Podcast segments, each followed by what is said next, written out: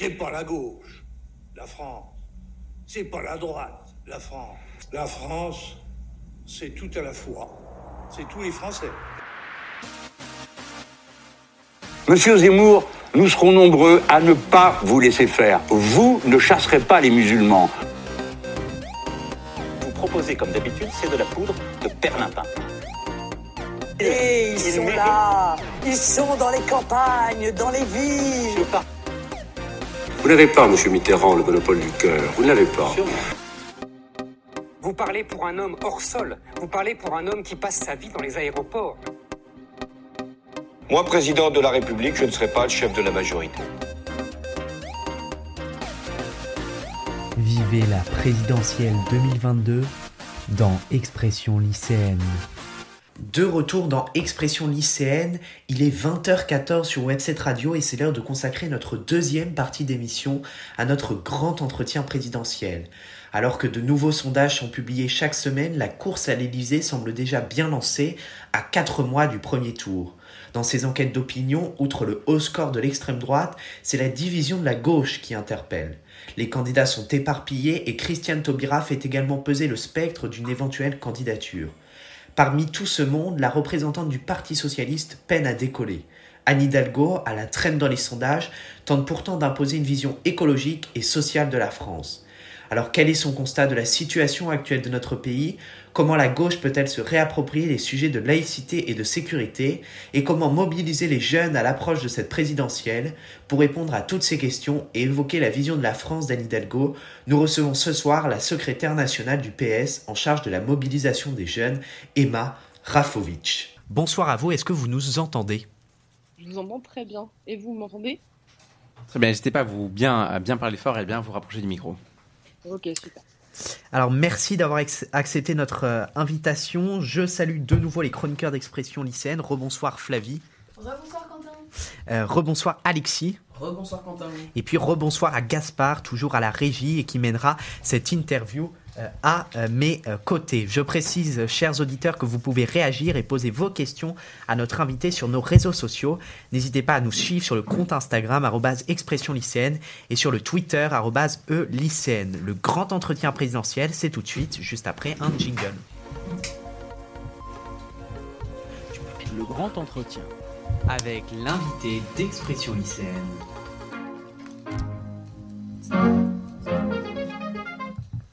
Alors Emma Rafovic, Anne Hidalgo a été testée à 3,5% dans les sondages cette semaine. Elle peine aujourd'hui à trouver une dynamique dans, les chiffres. N'avez-vous pas peur que sa candidature soit un, soit un simple témoignage et place le Parti socialiste dans la difficulté? Peut-elle arriver à marquer sa différence avec les autres candidats? Et si elle ne réussit pas, devrait-elle se retirer et laisser le PS préparer 2027 voilà, bah, donc on commence tout de suite avec euh, des grandes questions. Euh, déjà, merci de m'inviter. Euh, je trouve ça assez génial de venir dans un média lycéen, donc bravo déjà pour, pour ce que vous faites. Pour ce qui est de l'état de, de, la campagne présidentielle aujourd'hui, vous avez raison d'évoquer non pas les sondages, parce que je ne pense pas que les sondages soient parole d'évangile, mais vous avez raison d'évoquer la division de la gauche. moi, c'est ce qui m'inquiète particulièrement aujourd'hui, et au-delà de la seule candidature euh, d'Anne Hidalgo, de celle de Yannick Jadot, de celle de potentiellement Christiane Taubira que vous avez évoqué euh, plus tôt. Moi, ce qui m'inquiète, c'est l'état de la division et l'état de notre pays. Aujourd'hui, on est quand même euh, à, vous l'avez dit, hein, quelques mois de la présidentielle. On n'y est pas encore tout à fait. C'est pas encore dans tous les esprits. 100 jours, vous l'avez dit. on n'est on pas encore tout à fait dedans. Hein. Je crois que les Françaises et les Français sont pas encore tout à fait dedans, mais ça commence à arriver. Et moi, ce qui m'inquiète aujourd'hui, c'est évidemment cette division de la gauche, euh, que je trouve complètement irresponsable, euh, là où euh, l'extrême droite a le vent en poupe, hein, que ce soit Éric Zemmour ou Marine Le Pen, sont quand même plutôt assez hauts dans les sondages. La droite est très haute également avec Emmanuel Macron ou Valérie Pécresse. Et c'est vrai que la gauche, à côté de ça, n'est pas au rendez-vous pour l'instant de cette élection présidentielle moi, j'ai quand même espoir. J'ai espoir parce que euh, aujourd'hui, les Françaises et les Français de gauche, euh, ça a été euh, récemment démontré dans un dans une enquête d'opinion. Moi, je, préfère regarder les, sondages qualitatifs plutôt que quantitatifs, surtout quand on regarde les méthodes aujourd'hui de fabrication de ces sondages. Aujourd'hui, la majorité des électeurs et des électrices de gauche se disent favorables à une candidature unique à l'élection présidentielle. Et moi, c'est ce que je souhaite aussi. C'est-à-dire que, évidemment, euh, à Anne Hidalgo euh, euh, aujourd'hui de, de, travailler avec les autres, mais c'est ce qu'elle a demandé à faire. Elle s'est exprimée il y a quelques semaines, vous en avez peut-être parlé, ou en tout cas vous, vous le savez, en faveur d'une primaire de la gauche. Aujourd'hui, c'est vrai que les autres se sont positionnés défavorablement vis-à-vis de cette primaire, mais il me semble aujourd'hui en tout cas que Anne Hidalgo, elle représente cette gauche responsable qui, comme elle le fait d'ailleurs quand elle dirige, agit et non pas juste commente. Et moi, c'est ça qui m'inquiète aujourd'hui, c'est de voir que certains à gauche préfèrent commenter et préfèrent la bataille des égaux plutôt que de celle contre la droite et l'extrême droite. Et justement, en, parlant de, en parlant de désunion, la droite a, enfin, la droite a réussi à se sauver in extremis d'ailleurs en organisant un congrès qui a élu Valérie Pécresse vous l'avez dit d'ailleurs, et vous êtes sûrement la première à le dénoncer, l'ambiance à gauche n'est pas du tout la même. Euh, certains candidats, enfin même la majorité, refusent une primaire, alors qu'encore une fois, nous sommes très proches de cette présidentielle. L'espoir du coup euh, d'une présidentielle, enfin d'une primaire, pardon, euh, se réduit et devient quasiment inexistant à gauche. Imar Rafovic, quelle est la position d'Anne Hidalgo à ce sujet? Bon, on a, on a compris qu'elle était clairement euh, pour une primaire, mais justement, est-ce qu'il n'y aurait pas des moyens de d'essayer de convaincre les indécis? Et est-ce que ce refus de primaire ne traduirait-il pas au fond une pro profonde fracture au sein de la gauche oui, bah, c'est clair, je pense que c'est la preuve. Mais au-delà d'une fracture, moi je pense que cette fracture, elle n'est pas aujourd'hui idéologique, elle est euh, personnelle, euh, elle est incarnée. Aujourd'hui, moi je, m'occupe des jeunes, vous l'avez dit euh, tout à l'heure, je m'occupe des jeunes socialistes, mais je suis aussi en lien de manière très régulière, quasi quotidienne, avec des jeunes d'autres organisations de jeunesse. Hein. Je m'occupe des jeunes socialistes, mais les jeunes écologistes, les jeunes insoumis, les jeunes communistes, les jeunes radicaux de gauche, les jeunes de place publique de Nouvelle Donne, c'est plein partie, mais aujourd'hui, c'est plein de jeunes qui ont envie de travailler ensemble et qui ont envie de changer la vie. Et justement, excuse-moi de vous interrompre, mais, euh, mais euh, Jean-Luc Mélenchon n'a pas du tout euh, les, mêmes opinions, bon, si ce n'est qu'il est à gauche comme, comme, comme Anne Hidalgo. Est-ce qu'au final, une primaire, parce que si vous voulez, la droite, la droite avait à peu près réussi à s'unir, parce que les Républicains étaient quand même le parti majeur, après il y a l'extrême droite, mais bon, pour, pour aller moins à l'extrême, si vous voulez, par exemple, Yannick Jadot, lui, refuse catégoriquement une primaire, tout comme Jean-Luc Mélenchon. Est-ce qu'au final, faire une, faire une, une, une grande primaire de la gauche et élire un candidat, que ce soit Nidalgo ou non, ça ne reviendrait pas à décevoir une grande partie des électeurs qui euh, seraient sûrement prêts à, aller voter blanc bah, Je crois pas, parce qu'aujourd'hui, les électeurs de gauche, quand on les interroge, ils sont favorables à cette primaire. Ils sont favorables à l'union. Euh, et je pense pas, et je pense sincèrement euh, qu'il y a beaucoup plus de choses qui nous unissent que qui nous divisent. Qu'il y ait des divergences, qu'il y ait des points sur lesquels il y ait des débats. Moi, je suis tout à fait d'accord pour débattre. Le sujet aujourd'hui, et c'est ça le, vrai sujet, c'est que si on ne fait rien et si Jean-Luc Mélenchon, si Yannick Jadot continue à avoir ce positionnement qui est juste euh, égoïste et irresponsable, bah oui, ça va être la droite qui va soit repasser, soit l'extrême droite qui risque de passer une nouvelle fois. Et moi, je suis plutôt fier aujourd'hui de soutenir une candidate euh, qui euh, fait le pari de la responsabilité, fait le pari d'un vrai positionnement républicain, c'est-à-dire celui de l'union à gauche avant de voir l'extrême droite passer. Alors en fin de semaine dernière, une polémique a éclaté autour de l'installation du drapeau européen sous l'arc de triomphe en lieu et place du drapeau français. Depuis, il a été retiré, mais à l'inverse de la droite, Anne Hidalgo ne s'est pas euh, exprimée clairement à, à ce sujet. N'est-ce pas le symbole d'une gauche qui a abandonné les thématiques de souveraineté nationale en les laissant à la droite qui s'en est saisie pour grimper dans les sondages? Quelle est la position du Parti socialiste à ce sujet? Savez, nous, on est un parti qui est euh, très européen. On l'a toujours été. On est très favorable à l'Union européenne. Euh, moi, je suis très heureuse aujourd'hui de voir que, euh, on va dire, la France essaye de faire des choses au niveau européen, même si c'est beaucoup de slogans et très peu d'actions réelles. En tout cas, c'est ça que je retiens personnellement de l'action d'Emmanuel Macron et Clément Beaune à l'Union, au sein de l'Union européenne. Moi, je pense qu'Anne Hidalgo, elle a eu raison de ne pas s'exprimer. Il y a un moment où on n'est pas là pour réagir à toutes les petites polémiques, à tous les petits débats. Euh, la question du drapeau, euh, elle compte beaucoup moins que celle des valeurs qu'on prône. Nous, on est profondément européens. Euh, Anne Hidalgo l'est également. Il n'y a pas de question là-dessus. on n'est pas là pour réagir à chaque petite polémique. Je crois que c'est aussi ça la mort du débat démocratique. On est très fiers d'être françaises et français. On est très fiers d'être européennes et européens. Il n'y a rien de contradictoire à être fier du drapeau français et à être fier du drapeau européen. Mais en ne réagissant pas à, à ces polémiques, euh, est-ce que vous n'avez pas peur de faire monter la droite et l'extrême droite qui justement, eh bien, se saisissent euh, de de de, ces rien, de ouais. ces de ces préoccupations qui sont aujourd'hui quand même au, au cœur euh, au, au cœur des de, de des questions que se posent euh, que se posent les Français. On le voit dans les dans les dans les enquêtes d'opinion qui qui demandent aux Français euh, ce- ce- Allez-y. Non, je dis, euh, les- aujourd'hui, les enquêtes d'opinion, ce qu'elles disent, hein, et il y a encore euh, les vraies enquêtes d'opinion, hein, je parle pas euh, des petits sondages qui sont faits sur Twitter, euh, quels sont vos trois sujets qui comptent le plus. Les enquêtes d'opinion qui sont faites par l'IFOP, par Viva Voice, etc., qui sont vraiment avec des gens, euh, les trois sujets d'opinion qui ressortent le plus, c'est la santé, la sécurité et le pouvoir d'achat. Euh, et je pense pas que ce soit la question du drapeau sous l'arc de triomphe. La question européenne, elle est fondamentale. Moi, je suis persuadée que beaucoup de réponses se font à l'échelle européenne et pas qu'elles doivent en tout cas se construire à l'échelle européenne. Mais est-ce Je que pense pas que le sujet ce soit le drapeau européen sous l'arc de triomphe ou le drapeau français. C'est-à-dire, les Français méritent mieux. Enfin, c'est vraiment ce, ce dont je suis convaincu, et je crois que vous aussi, en tant que lycéen, en tant qu'étudiant, vous méritez mieux que euh, réduire le débat sur l'Europe à un débat sur euh, la taille du drapeau sous l'arc de triomphe. Alors, euh, toujours sur les, sur les thématiques de, souveraineté, sur son site 2022 avec Hidalgo, la candidate a détaillé quelques-unes euh, de ses propositions qui seront au cœur de son futur programme qui sera bientôt dévoilé. Alors pourtant, il n'y a pas euh, de, euh, de mesures qui concernent l'immigration, alors que 67% des Français pensent que le grand remplacement est une réalité. Estimez-vous que c'est un sujet qu'il faut laisser à d'autres et ne pas euh, aborder Avez-vous des propositions sur le sujet?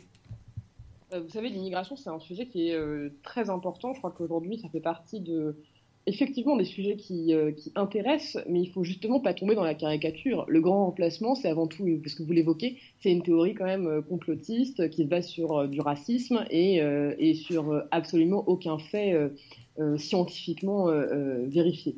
Euh, mais ce n'est pas la question de l'immigration. L'immigration est évidemment un sujet, c'est des choix politiques qu'on fait. Euh, Aujourd'hui, euh, Anne Hidalgo, vous l'avez dit, hein, le programme n'est pas encore sorti, il va sortir dans les prochains jours. Effectivement, évidemment, on va parler d'immigration. Le, le, je pense pas qu'il faut. Ce que vous, disiez, est-ce qu'il faut pas dû s'exprimer? Absolument pas. Un programme est le programme d'une présidente de la République, le programme de n'importe qui et surtout d'un parti qui espère arriver au pouvoir, ce qui est notre cas, ne doit pas éluder euh, aucun sujet. Alors, euh, Gaspard. Emma Rapovic, vous êtes donc euh, secrétaire national euh, du PS chargé de la mobilisation des jeunes. On voit qu'aujourd'hui, la mobilisation de la jeunesse est extrêmement importante pour un candidat. D'ailleurs, chaque candidat a son euh, euh, les jeunes avec euh, X. Euh, ma question est très simple. Pourquoi? Pourquoi il y a les jeunes qui s'engagent? Non, mais si vous voulez, pourquoi euh, à cette Enfin, je sais pas, c'est plus à cette présidentielle qu'avant, mais pourquoi aujourd'hui la, présence des jeunes est très importante alors que euh, les jeunes ont, souvent été comme un considérés pardon euh, comme un arrière-plan du débat? Alors, moi, alors, c'est le moment où j'ai un peu parlé de, moi et de mon engagement. Moi, je me suis, moi, j'ai 26 ans aujourd'hui. Je me suis engagée quand j'en avais 16 à l'époque dans des syndicats lycéens et, euh, dans tout de suite d'ailleurs aux jeunes socialistes dans une organisation de jeunesse. Moi, je pense pas que la jeunesse ce soit un sujet euh, accessoire. C'est notamment, euh, certains le considèrent, vous avez raison, hein, comme, un, comme un sujet accessoire ou d'arrière-plan. Euh, dans un parti politique, et souvent quand on est jeune et qu'on adhère à un parti politique, ce qui est déjà assez rare, mais quand des jeunes adhèrent à un parti politique, euh, c'est assez intéressant de pouvoir se retrouver dans une organisation de jeunesse pour pouvoir porter des sujets différemment et pour pouvoir aussi essayer de parler directement aux jeunes. Euh, pourquoi est-ce qu'il y a des groupes jeunes? Alors, c'est pas récent pour le coup. Hein. Vous, vous posez la question est-ce que c'est euh, précisément autour de 2022 ou est-ce que ça existe auparavant? Moi, par exemple, en 2012, euh, quand j'avais euh, 16 ans et que je militais pour François Hollande, eh ben, euh, il y avait déjà un groupe, un groupe des jeunes. Euh, pourquoi est-ce que c'est particulièrement important? Parce qu'aujourd'hui, euh, pour beaucoup, en tout cas, et je ne sais pas si c'est votre cas, mais je crois que oui, parce que j'entendais quelques quand, je faisais la petite souris euh, dans le Skype euh, tout à l'heure, j'entendais que certains disaient que euh, euh, la politique, euh, comment dire, les faisait un peu soupirer. Euh, Ah, c'est ça, elle, elle, empiète que- notamment sur la, la gestion Covid. Oui, je crois que c'est ça que vous évoquez. Euh, moi, mais euh, aujourd'hui, les jeunes s'abstiennent énormément aux élections. Ça a été le cas notamment des élections régionales. Je ne sais pas si c'est quelque chose que, que, vous avez en tête, mais alors que la politique aujourd'hui, une élection, effectivement, n'apporte pas forcément toutes les solutions, mais elle en apporte beaucoup, et une élection change réellement la vie. Euh, vous l'évoquiez tout à l'heure sur la question du Covid, euh, sans doute sur euh, la manière dont, par exemple, est organisé le programme scolaire pour, pour, vous en tant que lycéen. Comment aussi, on va dire, est organisée la ville, est organisée la vie citoyenne. Tout ça est quand même euh, pour beaucoup influencés par les élections et par les choix politiques que font euh, nos dirigeantes et nos dirigeants qui sont élus. Moi, je suis assez persuadée qu'il faut parler aux jeunes, et il ne faut pas seulement parler aux jeunes d'un point de vue euh, descendant, il faut parler aux jeunes en étant soi-même jeune. L'idée n'est pas de venir avec des gros sabots et de de parler aux jeunes de manière verticale. C'est au contraire, il faut que les jeunes s'impliquent en politique. Il faut que les jeunes euh, s'impliquent dans la, dans la vie citoyenne de leur pays, dans la vie citoyenne des partis euh, qui, pour eux, les représentent, en tout cas desquels ils se sentent les plus proches, et euh, influencent les programmes politiques, les idées. Vous savez, nous, avec les jeunes socialistes, on a notamment pu pousser pour beaucoup de choses au sein du Parti socialiste, le minimum jeunesse par exemple, l'ouverture du RSA au moins de 25 ans. C'est des choses très concrètes, mais et, c'est par exemple les jeunes socialistes qui, en premier, au sein de la famille socialiste, ont, pour, porté euh, le mariage pour tous. Alors, c'est pas du tout euh, anecdotique. Euh, moi, je crois que les jeunes doivent s'engager en politique et, et, doivent s'engager aussi dans, dans, le monde associatif. c'est pas du tout accessoire d'avoir des jeunes qui s'engagent justement que ce soit, euh, enfin justement quand on parle d'engagement de la jeunesse, alors quand on m'arrête parce qu'il faut rapidement s'il vous plaît, que ce soit dans les clichés ou dans les faits, la jeunesse a souvent été de gauche. On citera bon bien évidemment mai 68. La tendance est cependant inversée puisque les républicains euh, se revendiquent comme le premier parti jeune en France. Est-ce qu'au final la gauche n'a pas perdu cette ferveur politique euh, de jeunesse? Moi, je crois pas. Je, alors, je sais pas, peut-être que vous, d'ailleurs, vous avez un regard encore plus fin sur cette question, mais moi, j'ai l'impression que les jeunes s'engagent toujours, mais juste peut-être un peu différemment. C'est l'engagement partisan qui me semble un peu, euh, un peu ralenti, et c'est ça aussi, enfin, moi, ma, ma, mission aussi un peu, c'est de comment est-ce qu'on arrive à moderniser euh, l'engagement dans un parti politique, dans une organisation de jeunesse partisane? Les jeunes, aujourd'hui, s'engagent beaucoup différemment dans des associations, euh, on les a vus pour les marches pour le climat, on les a vus dans des manifestations euh, antiracistes, on les a vus beaucoup dans des associations d'aide alimentaire. Euh, je crois que les jeunes s'engagent toujours, hein, mais c'est juste qu'ils s'engagent peut-être un peu différemment. Alors sur la question de, l'électorat et Marafovic, on reproche à la gauche d'avoir abandonné son électorat ouvrier de base pour des électeurs et des intellectuels plus favorisés des grandes villes, sauf que cette base électorale semble être la même qu'Europe Écologie Les Verts. N'est-ce pas en reconquérant les classes populaires que le Parti socialiste pourra marquer sa différence et exister dans cette campagne? Oui, moi globalement je suis assez convaincu de ça. Il faut euh, absolument... Euh, avoir un discours qui, soit complet sur la société. Il est hors de question de euh, se concentrer sur des enjeux, euh, vous avez raison, de centre-ville. la gauche, et notamment le Parti socialiste, s'est construit en étant le premier parti à gauche. C'est le travail de Jean Jaurès qui a réussi à allier le socialisme et la République. Aujourd'hui, il y a d'autres questions qui, ont intégré notre raisonnement et notre réflexion, notamment euh, la question climatique par exemple et écologique, mais je crois que c'est en effet avant tout en direction des plus précaires et des plus fragiles euh, de la société que se dirige toute notre action et tout ce qu'on fait. Euh, si c'est pas pour changer la vie des gens, si ce n'est pas pour améliorer le quotidien des femmes et des hommes qui aujourd'hui dans ce pays galèrent et sont méprisés par le gouvernement, alors ça ne sert à rien d'être de gauche. Alors, euh, Anne Hidalgo propose le droit de vote à 16 ans, une mesure qui viserait à remobiliser les jeunes. Euh, cette décision ne doit-elle pas être accompagnée d'une véritable refonte de l'école républicaine en réintroduisant la citoyenneté au cœur des programmes? La tragique mort de Samuel Paty il y a un an ne montre-t-elle pas que l'éducation nationale a abandonné son objectif de créer des citoyens fiers de la République? C'est une question complexe. Sur la question du droit de vote à 16 ans, euh, déjà, cette, proposition de loi, parce que ça a d'abord été une proposition de loi portée par Martine Filleul, qui est une On était d'ailleurs au, Sénat et Quentin pour, euh, pour en débattre. Ah bah voilà, bah super.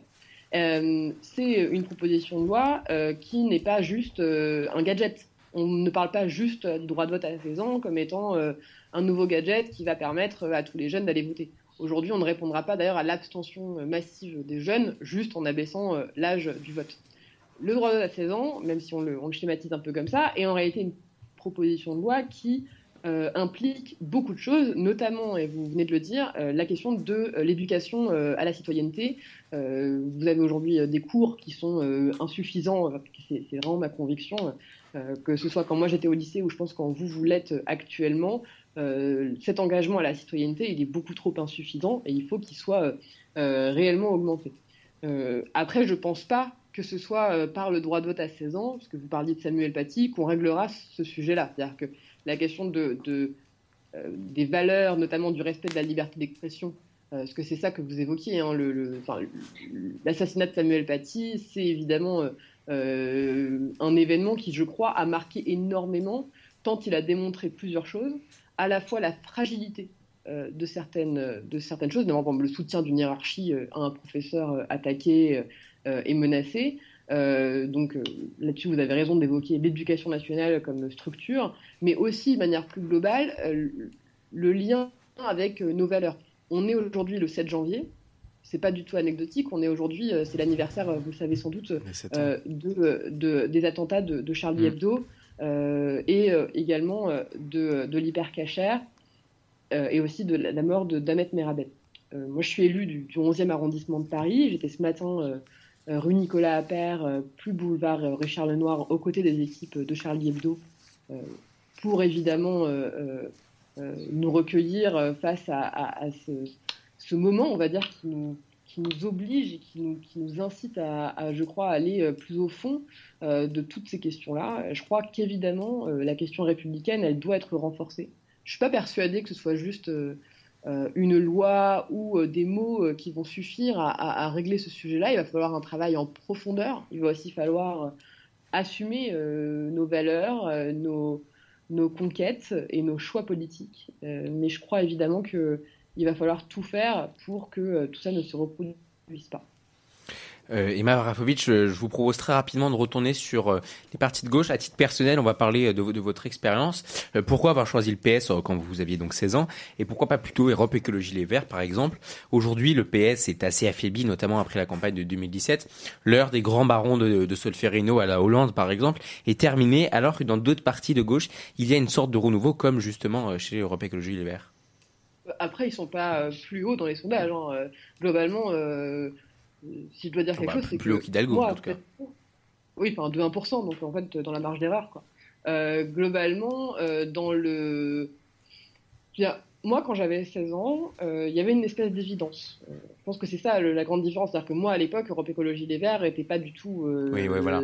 Aujourd'hui, et puis surtout, le Parti Socialiste n'était pas ce qu'il était aujourd'hui. C'est-à-dire que autant je ne crois pas qu'Europe Écologie Les Verts ait tellement grandi, autant je pense que c'est le Parti Socialiste qui a connu des vraies défaites et des vraies difficultés. Euh, moi, quand je me suis engagée, je vous l'ai dit, j'avais 16 ans, je me suis engagée dans un syndicat lycéen parce qu'à l'époque, il y avait des manifestations contre la réforme des retraites de Nicolas Sarkozy. Ça ne me rajeunit pas. par Valérie Pécresse. Euh, ah oui, non. c'était un moment je confonds. je confonds, je confonds avec la réforme des universités, oui. Désolé. Euh, oui, non, ça c'était encore avant. Non, c'est pas trop. Euh, globalement, en 2011, il y avait les réformes de, de, la réforme des retraites de Nicolas Sarkozy et il y a eu énormément de mobilisations lycéennes. Et euh, à la suite des mobilisations, moi je me suis posé la question euh, comment être utile globalement, comment être utile, comment faire en sorte aussi de, d'avoir quelque chose, d'une alternance qui donne de l'espoir. Et assez naturellement, je me suis tournée vers le Parti socialiste, qui était euh, le parti à gauche hégémonique le plus fort. Vous avez raison d'évoquer pourquoi est-ce qu'aujourd'hui on viendrait au Parti socialiste, pourquoi est-ce qu'on irait à Europe Écologie Les Verts. moi, j'étais une, lycéenne assez non pas dépolitisé, mais qui était conscientisé sans connaître forcément euh, tout le programme par cœur de chaque parti politique. Aujourd'hui, comment un jeune choisit euh, son engagement? Je pense que ça demande encore plus de conscience, encore plus de finesse d'analyse, et du coup, ça rebute certains de s'engager. Donc euh, c'est vrai que c'est très difficile. Moi, je crois que c'est à nous de, nous relever collectivement, mais c'est ce que j'évoquais tout à l'heure. C'est aux partis de gauche aussi d'assumer leur responsabilité dans l'état de la gauche aujourd'hui, et c'est à nos responsables d'agir d'agir en responsabilité. On en parlait tout à l'heure en, en première partie, mais la situation sanitaire est aujourd'hui extrêmement inquiétante. On comptait par exemple jeudi 261 500 cas, notamment bien sûr à cause du, du variant Omicron ou Omicron. Euh, aujourd'hui, que reprochez-vous au gouvernement dans cette gestion concrètement? Euh, Écoutez, moi je n'ai pas envie de comment dire, j'ai pas envie de taper dessus euh, comme, comme une sourde. Je trouve que ce serait maladroit. Il y a eu beaucoup de manquements. Alors que depuis le début de cette, de cette crise sanitaire, de cette pandémie, on a eu quand même beaucoup de, choses qui, moi, m'ont heurté particulièrement, que ce soit au début le, tout, le, tout, le, tout le discours sur les masques, maintenant Macron qui emmerde la population. Enfin, il y a quelque chose d'assez dingue dans cette euh, hystérisation euh, permanente du débat, euh, à un moment où on devrait chercher de la sérénité, de l'apaisement. Et donc, moi, globalement, c'est plutôt ça, c'est une espèce d'agitation permanente du débat qui commence un tout petit peu à, m'agacer. Avec les socialistes, on s'est positionné dès le début de, l'arrivée du vaccin pour l'obligation vaccinale. le gouvernement semble s'y rendre hein, petit à petit. mais c'est vrai que moi, je trouve que c'est beaucoup d'atermoiement euh, et beaucoup euh, de, d'angoisse, beaucoup euh, d'hystérisation du débat. Donc, donc en fait, selon, en fait, selon vous, le, problème, c'est pas vraiment le gouvernement, c'est le débat. Concrètement. Ah non, non. C'est, la manière dont on, dont on l'évoque et la manière dont on parle des Françaises et des Français. Moi, je trouve ça hallucinant d'emmerder les Français quand on est président de la République. Oui, mais là, c'est pas ma question. Ma question, c'est plutôt bah alors, si on peut le faire euh, concrètement, mais bon, c'est très prétentieux de dire ça, mais euh, qu'est-ce que Anne Hidalgo aurait fait mieux qu'Emmanuel Macron euh, dans, dans, dans, cette crise Covid? Bah, Je pense que par exemple, on n'aurait pas dit ce que Sibeth Ndiaye a dit sur les masques. je pense qu'on aurait été honnête avec les Françaises et les Français. quand je parlais tout à l'heure de sérénité dans le débat, moi je pense que c'est beaucoup ça. C'est-à-dire que je, ne dis pas que les choses auraient été faciles. On a toutes et tous été surpris par cette crise sanitaire. je crois que vous l'évoquiez tout à l'heure on a été surpris. Mais il y a une manière de parler euh, aux Français et aux Français euh, qui est infantilisante. Et on a besoin, au contraire, de responsabiliser et euh, d'évoquer les vrais sujets. Donc, la vérité, c'est que je ne sais pas comment les choses auraient pu se passer parce qu'on n'est pas là en, une dystopie et, et, et j'ai pas envie de taper débilement. mais je pense qu'effectivement, il y a un problème dans cette manière de considérer le débat. Alors lundi soir, les députés ont voté la suspension des débats autour du pass vaccinal pour la nuit, créant un coup politique inattendu. Les républicains estimaient notamment que l'examen législatif n'avait pas été assez poussé. Qu'avez-vous pensé de cette situation et jusqu'à quel point peut-on limiter l'exercice législatif et les libertés des Français pour garantir la sécurité sanitaire? C'est un, grand débat. Encore une fois, moi, je, suis plutôt euh, très favorable hein, euh, à l'obligation vaccinale. Donc euh, là-dessus, sur la question de, on va dire, la rupture et le débat, la tension qui existe entre eux, toujours ce débat, hein, liberté ou sécurité, c'est un grand débat qui est quasi philosophique. Là où je vous rejoins dans, dans votre interrogation, c'est sur la gestion notamment du Parlement et du débat parlementaire je trouve que globalement, ce gouvernement, c'est le cas dans le cadre de la situation sanitaire, mais c'est le cas, c'est le cas dans, beaucoup de débats et dans beaucoup de situations, euh, a une manière de déconsidérer euh, complètement le, Parlement, alors que c'est la représentation nationale. Et il y a une manière de gérer les sujets, que ce soit en gouvernant par ordonnance, ou euh, euh, en, en, faisant fonctionner ce, Parlement qu'avec une majorité euh, de godillots, qui, moi, me gêne énormément. Il y a besoin de remettre de la démocratie dans ce pays. On n'arrivera pas à lutter contre l'abstention, à lutter contre le complotisme si on n'y injecte pas plus de démocratie. Depuis, le début de notre histoire politique, il y a eu cet éternel jeu de pouvoir entre la droite et la gauche. On observe d'ailleurs depuis 2002 une montée des extrêmes, tout particulièrement l'extrême droite et bien évidemment dans, cette campagne présidentielle où l'extrême droite n'a jamais été aussi fort. Euh, D'ailleurs, on le rappelle, Eric Zemmour est en troisième place. Est-ce qu'aujourd'hui, d'une façon ou d'une autre, est-ce que vous regrettez la présence de ces extrêmes? Et est-ce que concrètement, il doit y avoir une limite euh, à être candidat? Vous voulez dire en termes d'idées? Eh ben, euh, si vous voulez, à, avant qu'un qu'un maire euh, obtienne ses, signatures, une sorte de une sorte de, de, de commission qui valide si euh, Monsieur X n'a pas n'a pas tenu une fois des propos que ce soit négationnistes. bon, ça c'est un, ah un, autre personnage qui qui a, qui a plus le qui a, qui a plus la, la décence de se présenter, mais enfin les capacités de se présenter, ou une personne qui a tenu des propos racistes ou des propos notamment anti-France et qui pourrait représenter une sorte de menace, parce que on rappelle bien sûr tout le monde doit pouvoir s'exprimer.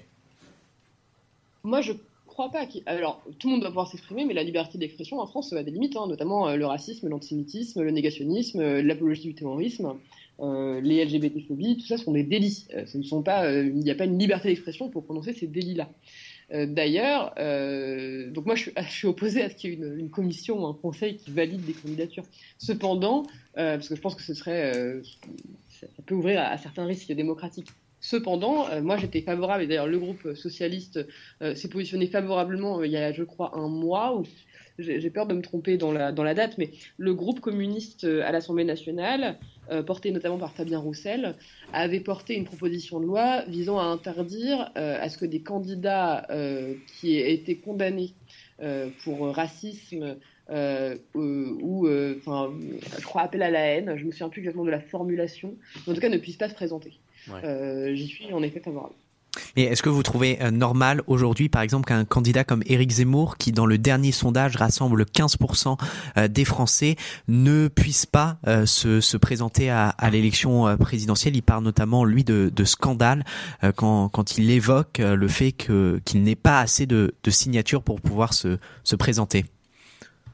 C'est le, jeu de la démocratie. moi, je crois qu'il euh, faut arrêter aussi de, complètement euh, euh dévaloriser euh, la démocratie locale et les collectivités territoriales. Les 500 signatures, ça veut dire quelque chose. Ça veut dire que des candidates et des candidats à l'élection présidentielle représentent quelque chose, dans les territoires. Et je ne crois pas que ce soit quelque chose à complètement, enlever. Vous savez, on l'a à chaque élection, ce sketch de l'extrême droite qui nous dit on va pas avoir les 500 signatures, on va pas l'avoir, c'est un déni de démocratie. La réalité, c'est qu'ils l'ont à la fin et que s'ils ne les ont pas, bah, je ne vais pas pleurer. Euh, voilà la vérité. Euh, oui, Eric Zemmour est raciste. Oui, euh, il fait l'apologie de la haine. Et oui, il a été condamné plusieurs fois. je vais pas pleurer si les maires de ce pays et les élus de ce pays en ont conscience autant que moi. Mais concrètement, c'est quand même un problème démocratique si aujourd'hui 15% des Français dans, dans les urnes, lorsqu'ils voteront en avril 2022, euh, euh, ne pourront pas voter pour le candidat euh, pour lequel ils auraient, ils auraient souhaité voter. On peut se poser une question pour pour la bonne santé de, de, de la démocratie et aussi si ça ne pourrait pas contribuer à augmenter l'abstention. Là, là où je te rejoins pas, Quentin, c'est que si le problème, c'est qu'on n'a pas cette barrière des, des 500 signatures d'élus, n'importe qui peut se présenter. Allez-y, Marafovic, mais je, présente, je, mets juste cette barrière-là. non, mais vous avez raison de débattre entre vous. Euh, je, ne dis pas que c'est euh, un choix facile. Euh, mais effectivement, la démocratie, c'est également des choix. Moi, je trouve ça important qu'il y ait une représentation locale. Là où je vous rejoins sur la question de la représentation euh, in fine, notamment dans, la représentation nationale, c'est peut-être sur le Parlement. Euh, moi, je suis assez favorable à, euh, par exemple, l'intégration d'une part de proportionnel dans les élections législatives, afin que un maximum de, de couleurs politiques puissent être représentées. mais vous savez, c'est aussi le, tout le débat entre nos différentes euh, les différentes constitutions de, nos républiques qui se sont euh, enchaînées, mais vous connaissez ce débat euh, sans doute aussi bien que moi, les troisième et quatrième républiques avaient une réelle instabilité qui était aussi causée par cette possibilité de n'importe qui d'être candidat. Aujourd'hui, sans doute que notre cinquième République, et je le pense sincèrement, hein, est trop rigide et beaucoup trop verticale. il, va, il faut trouver un équilibre et je pense que ça va ça passe plus euh, par l'élection euh, du Parlement que par celle du président ou de la présidente de la République. Alors sur le plan économique, Anne Hidalgo propose un ISF climatique, c'est-à-dire rétablir les impôts sur les grandes fortunes françaises pour financer la transition écologique. N'avez-vous pas peur de faire fuir les capitaux et ne faut-il pas privilégier la pédagogie plutôt que l'écologie punitive? Bah non, vous savez, ça c'est quand même une question. À chaque fois qu'on veut taxer les riches dans ce pays, on dit les riches vont, vont partir. C'est quand même pas un, débat euh, récent. Euh, moi, je ne pense pas. Je pense que on est français et moi je suis particulièrement fière d'être française parce qu'on est le pays euh, de la redistribution, on est le pays aussi de la sécurité sociale, on est le pays de l'école laïque, publique, obligatoire et gratuite. Et je crois que tout ça est permis parce qu'il y a des impôts et parce que euh, la fiscalité aujourd'hui euh, euh, est juste, ou en tout cas elle ne l'est pas suffisamment, hein. c'est pour ça qu'on doit aussi avancer dans le sens de l'ISF climatique, mais ça me semble tout à fait normal que le, les riches payent plus. Et aujourd'hui, l'ISF climatique, ça ne va justement pas dans le sens de l'écologie punitive que vous, que vous évoquez, euh, puisque ça va dans le sens non pas de punir, parce que c'est souvent, euh, même si ce terme est, est sans doute euh, utilisé euh, à tort et à travers, mais il ne s'agit pas de faire peser euh, cet effort euh, supplémentaire sur les plus fragiles, mais bien sur les plus puissants, c'est-à-dire ceux qui aujourd'hui polluent le plus. Et ça remet en place quelque chose euh, qui est important, qui est le pollueur-payeur, tout en prenant aussi en cause la question des inégalités sociales. Alors la question euh, écologique est devenue un sujet central de cette campagne présidentielle. Yannick Jadot en fait le cœur de son programme et Valérie Pécresse a décidé de ne pas délaisser le sujet en proposant notamment l'interdiction de la vente de véhicules neufs ne fonctionnant qu'aux énergies fossiles en 2035. Quelles sont les mesures dans ce domaine qui peuvent permettre à Anne Hidalgo de se démarquer de ses autres concurrents? Vous savez, aujourd'hui, tout le monde se dit écolo. C'est hallucinant. C'est-à-dire que on est quand même euh, un moment de notre histoire où, effectivement, vous avez raison, hein, euh, mais notamment on parlait des jeunes tout à l'heure, il y a une réelle prise de conscience de la question écologique. Euh, moi, je ne crois pas euh, que Valérie Pécresse soit écolo, elle ne l'a jamais été. Je ne doute évidemment pas des convictions de Yannick Jadot, euh, mais le projet politique qui est présenté par Anne Hidalgo, c'est un projet politique qui évidemment est écologique. D'ailleurs, tout ce qu'elle a fait en même temps euh, maire de Paris euh, l'a démontré. Mais euh, c'est aussi quelqu'un qui justement conçoit notre projet politique, et notamment pour une société meilleure et plus juste, comme incluant la question sociale, la question écologique et la question républicaine.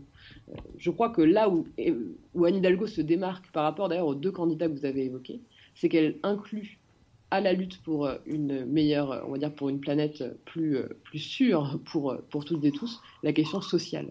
Euh, L'écologie euh, sans le social, c'est du jardinage, et euh, Anne Hidalgo, elle ne fait pas beaucoup de jardinage.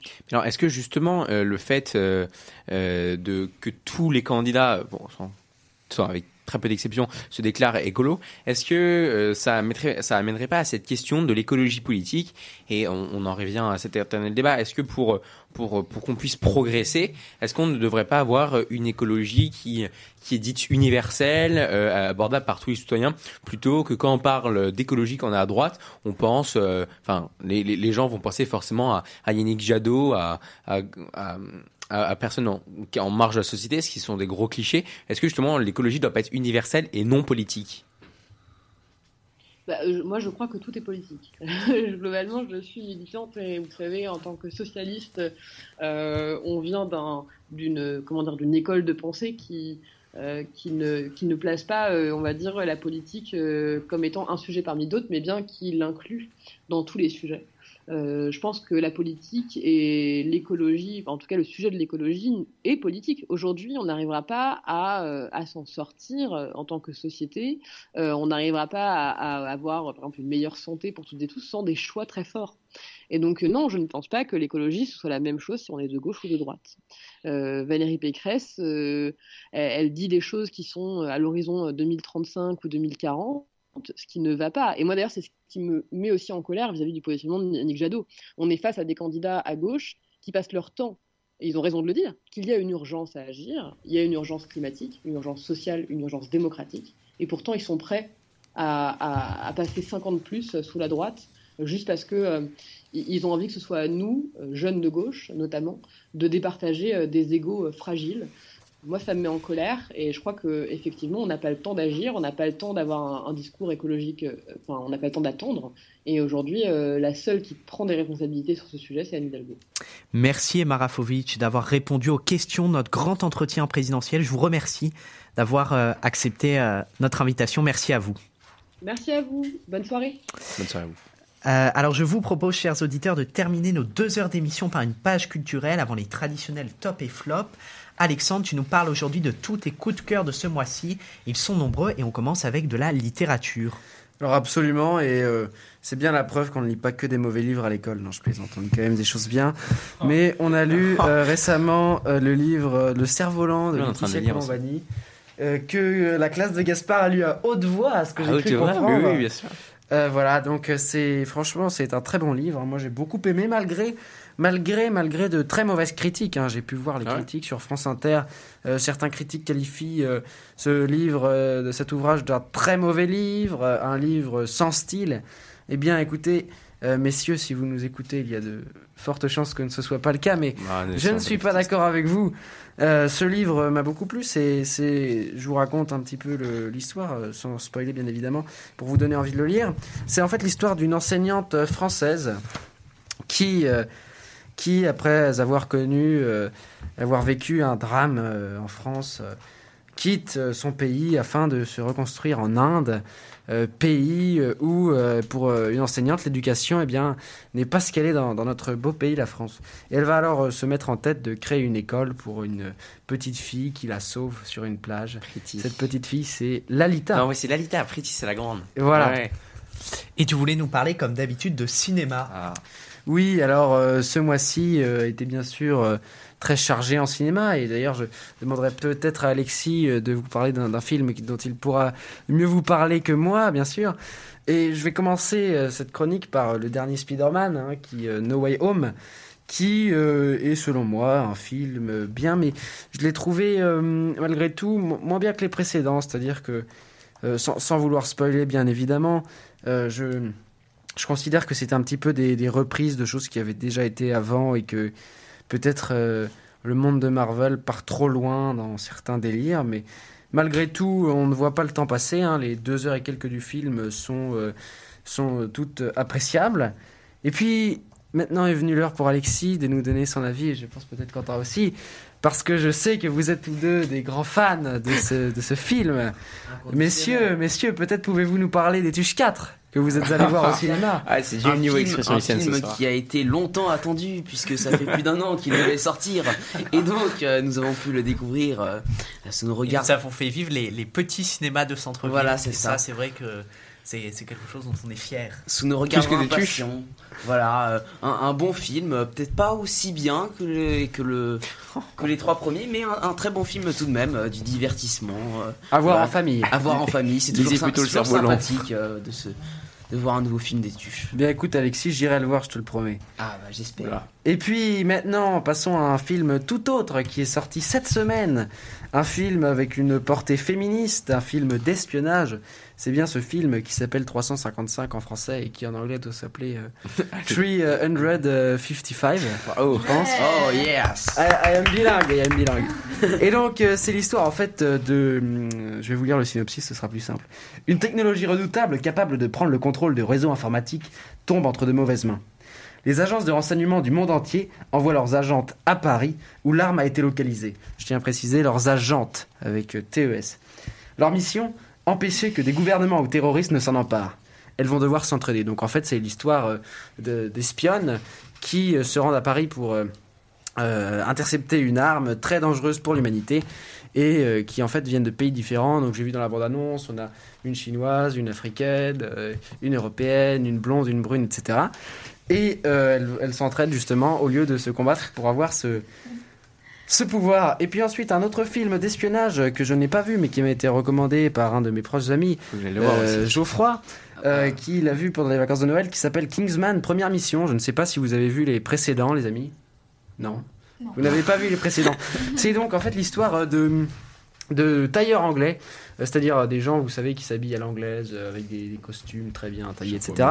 Et qui tiennent une boutique qui révèle en réalité dans la boutique un véritable arsenal d'espions et qui font toutes sortes de missions. Donc je pense que ce film euh, euh, revient aux origines euh, de, de l'agence. Deux films en particulier ont retenu ton attention. Absolument. L'un, je l'ai vu mercredi, c'est-à-dire il y a deux jours, et l'autre, Wow. je ne l'ai pas encore vu. Euh, donc le premier, euh, très bien, très bon film, surtout pour les passionnés de tennis qui se trouvent autour de cette table. hein, j'en connais deux notamment, peut-être. Non, Il y en a d'autres. Flavie aussi, j'en connais trois maintenant. Euh, donc c'est la méthode Williams qui s'appelle King Richard Encore en anglais. savoir bien jouer. Encore. je crois que c'est destiné à l'attention d'Alexis. C'est un piquet, Jack. Alexis est mort. Et donc, euh, je pense que ce film euh, est très intéressant puisqu'il euh, retrace en fait euh, l'histoire, l'histoire vraie de Serena Williams et sa sœur Venus Williams, qui sont aujourd'hui parmi les deux plus grandes joueuses mondiales de tennis. J'ai eu la chance de voir Serena Williams à Roland Garros il y a quelques années. J'avoue que c'était très impressionnant. Et donc en fait ça, retrace leur parce que leur, histoire est tout à fait tout à fait inhabituelle si vous voulez. Ce sont deux sœurs issues des quartiers pauvres dont le père justement Richard euh, était pauvre aussi et avait établi un plan de carrière pour leur vie afin qu'elles deviennent championnes de tennis.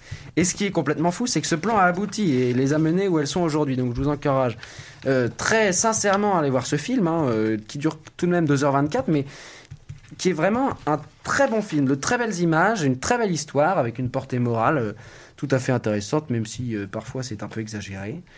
Et puis le dernier film dont je vais vous parler ce soir, c'est un film dont je n'ai pas vraiment saisi comment se prononcer le titre, mais je crois que ça s'appelle En attendant Beaujangle. Voilà. C'est un film avec euh, Virginie Efira et Romain Duris, Romain Duris que j'apprécie beaucoup, et euh, qui en fait euh, est sorti mercredi et qui retrace l'histoire. C'est adapté d'un roman hein, justement et qui retrace l'histoire en fait d'un- homme et de sa fille qui euh, qui tombent amoureux euh, d'une femme. Voilà une histoire d'amour. Euh, ils, vivent ensemble, mais il s'avère que la femme dont il était pris euh, amoureusement a des crises nerveuses et psychologiques. Et donc, euh, ils essayent d'éviter l'internement en psychiatrie malgré tout. Enfin, c'est toute une histoire psychologique et ça a l'air vraiment très intéressant, d'autant que, je le répète, hein, de très bons acteurs, Romain Duris et, et Virginie Efira notamment. Merci Alexandre pour cette touche culturelle qui fait du bien dans une actualité parfois difficile. Je vous propose, chers auditeurs, de terminer avec le traditionnel rendez-vous d'expression lycéenne, les tops et flops. Vous le savez, chaque chroniqueur est l'invité, s'il le souhaite, bon, elle est, elle est plus, elle est plus parmi nous, choisissent un livre, un film ou même un événement d'actualité qui les ont particulièrement interpellés. Et on commence avec le flop de Flavie. Alors moi, mon flop, euh, c'est les trois féminicides qui, qui sont arrivés depuis début 2022. Enfin, je pense que 2022, euh, il est temps que de mettre en place une sérieuse politique de suivi pour ces femmes qui parfois portent plainte et c'est pas assez écouté. Et juste, je pense qu'il y en a marre d'entendre ces chiffres tout le temps dans, dans la presse. Et je pense qu'il faut vraiment que ça change parce que tout le monde en a assez. Alexandre. Euh, oui, avant juste de dire mon flop, je souhaite rebondir sur ce qu'a dit Flavie. Je suis totalement euh, estomaqué par ce chiffre. On est déjà le 7 janvier, déjà trois féminicides dans 7 jours. Mais, mais même depuis le 3 janvier, je Le crois. 3 janvier, trois féminicides. C'est absolument Ah, abominable. Bon, passons à mon flop qui, est, qui concerne également les femmes, hein, les femmes euh, jeunes ou plus âgées d'ailleurs. Euh, c'est à propos des fausses injectrices de Botox et autres euh, acides hyaluroniques dans les lèvres qui sont en fait de faux médecins, de faux médecins et qui, euh, qui, qui gâchent en fait la vie de jeunes personnes complexées. Oui, qui- il a raison, il a raison. qui viennent à leur rencontre, euh, souvent des personnes euh, qui n'ont pas les moyens de se payer des soins dans une véritable clinique et, et qui viennent à leur rencontre et qui se font complètement avoir par ces personnes qui sont en fait des escrocs et qui leur vendent du- de l'huile de coco à la place de- d'acide hyaluronique dans les lèvres. Donc après, elles se retrouvent avec un trou de l'huile qui coule. C'est absolument affreux. Donc je, je trouve que c'est quand même euh, pas super cool pour elles. Gaspard, je te laisse euh, enchaîner, euh, enchaîner avec cela. Alors, mon flop, très concrètement, je l'ai- j'en ai râlé depuis euh, tout à l'heure, euh, enfin depuis le début de cette émission, c'est bien sûr euh, les députés à l'Assemblée nationale qui s'arrêtent de travailler à main levée. Et plus globalement, c'est le comportement euh, général des députés. Je le redis encore une fois, le, euh, pour avoir, euh, pour enfin re- regarder des débats, la- l'Assemblée nationale et même le Sénat d'ailleurs, hein, euh, c'est une, véritable basse-cour. Si vous voulez, les gens sont là à prendre la parole, etc., à s'arrêter avant minuit. Alors sur un projet moins important, pourquoi pas Et encore, ils sont élus pour ça. Mais euh, sur un projet de passe vaccinal où la- où l'avenir sanitaire de la France est engagé, s'arrêter de travailler à main levée. Honnêtement, désolé, on se croirait en grande section. Alexis. Et moi, euh, c'est justement une, une, news que j'ai vue euh, tout à l'heure. C'est euh, le variant Delta qui se maintient pourtant à 20% des contaminations, malgré Omicron. Et Dans donc, c'est un petit peu. comment? Dans le monde Non, en France. Il n'est pas majoritaire? Non? Non, non, c'est Omicron.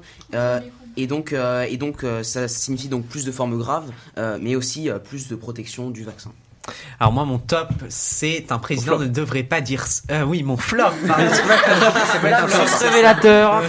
un président ne devrait pas dire ça. Ce sont les mots extrêmement choquants euh, d'Emmanuel Macron qui déclare emmerder euh, les Français. Alors un président de la République, c'est le président de tous les Français. Et donc il a décidé ouvertement de se priver de 10% des Français, de, se, de gouverner euh, sans euh, leur, leur avis. À ce moment-là, il ne faut plus être président de la avec République. l'avis de 20% des gens. Il ne faut plus être président de la. République, mais un simple candidat si on se contrefout, pour utiliser des termes vulgaires, comme aime bien utiliser notre président de la République,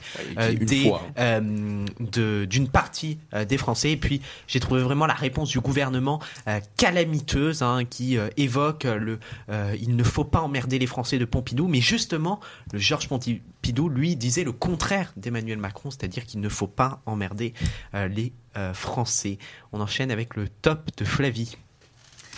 Alors, je vais faire écho une nouvelle fois à mon grand journal avec bah, la contraception gratuite pour les femmes. Je pense que c'est une mesure qui aurait dû être prise il y a bien longtemps. Mais bon, bah, mieux vaut tard que jamais. Mieux vaut tard que jamais. Euh, non, mais vrai, Gaspard. vrai. Pour, pour moi, mon, mon top, je pense qu'Alexandre, tu pourras m'éclairer dessus, c'est bien sûr les nouvelles Alpine euh, A110 de la gendarmerie. Excusez-moi, mais ce sont des voitures, mais regardez-les, qu'on aime ou non les voitures, ce sont des, mais des bolides, enfin, c'est juste monstrueux, monstrueux. Elles sont juste splendides. Alexandre. Oui, et puis euh, moi, je, je, peux, je suis un peu une balle rebondissante ce soir. Je rebondis également sur euh, le, flop, le top de Gaspard.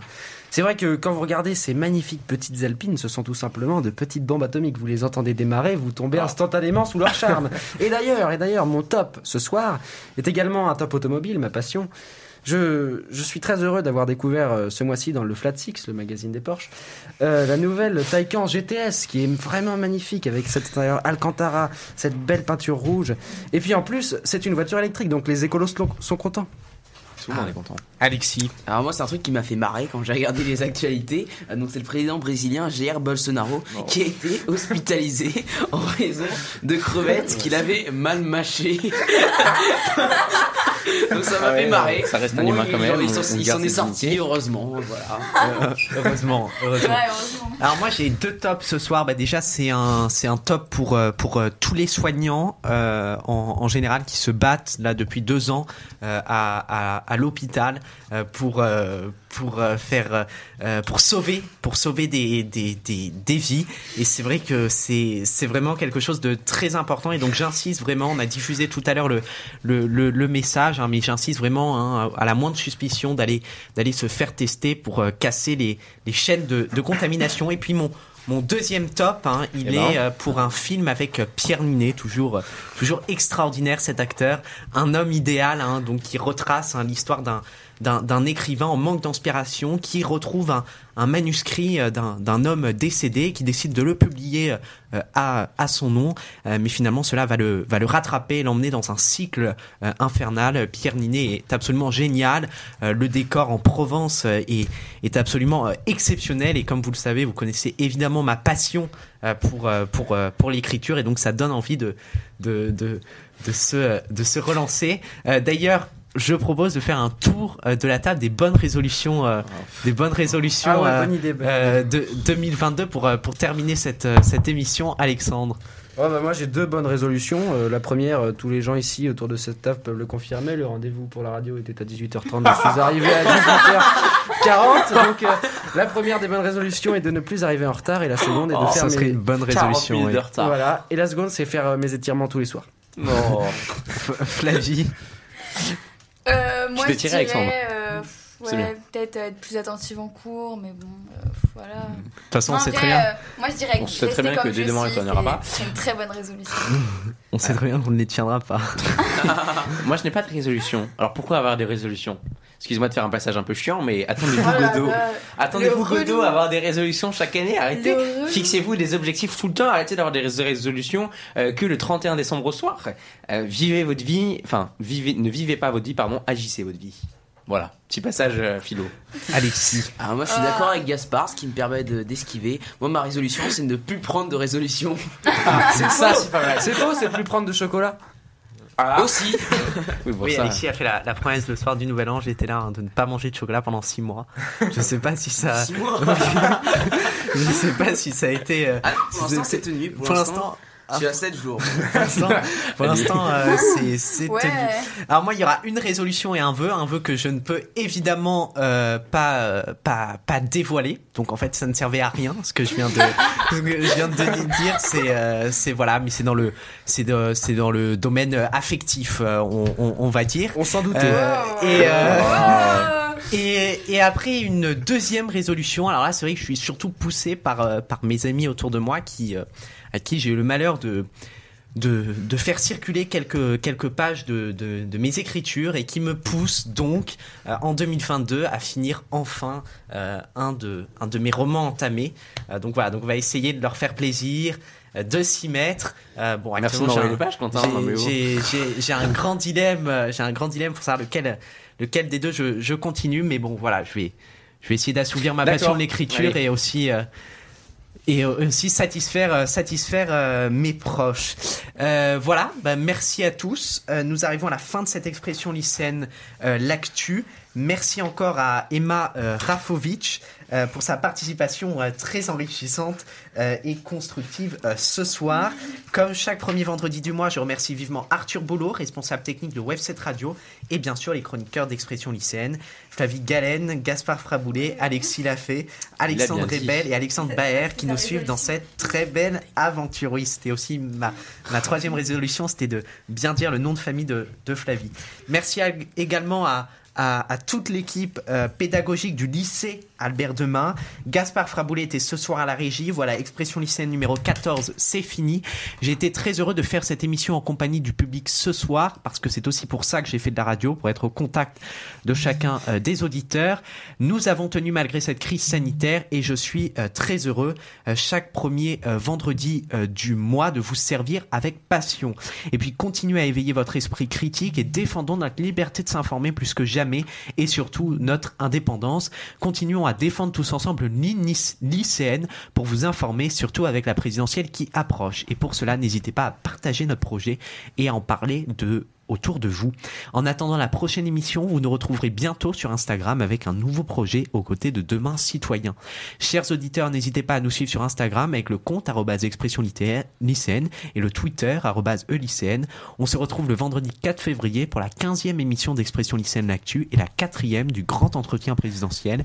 Même horaire, même jour, avec de nouveaux invités et de nouvelles découvertes, tout en ayant l'objectif de vous informer. Merci à tous, salut.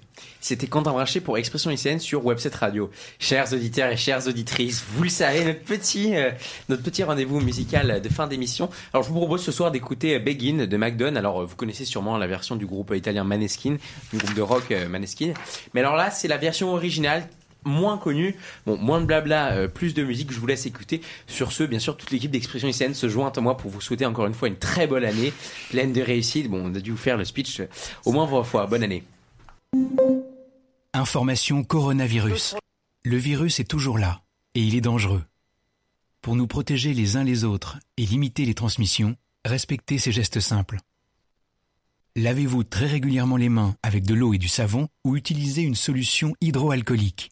Toussez ou éternuez dans votre coude ou dans un mouchoir. Mouchez-vous dans un mouchoir à usage unique, puis jetez-le. Évitez de vous toucher le visage, en particulier le nez et la bouche. Respectez une distance d'au moins un mètre avec les autres. Saluez sans serrer la main et arrêtez les embrassades. Et en complément de ces mesures, portez un masque quand la distance d'un mètre ne peut pas être respectée. Merci à tous. Ensemble, protégeons-nous.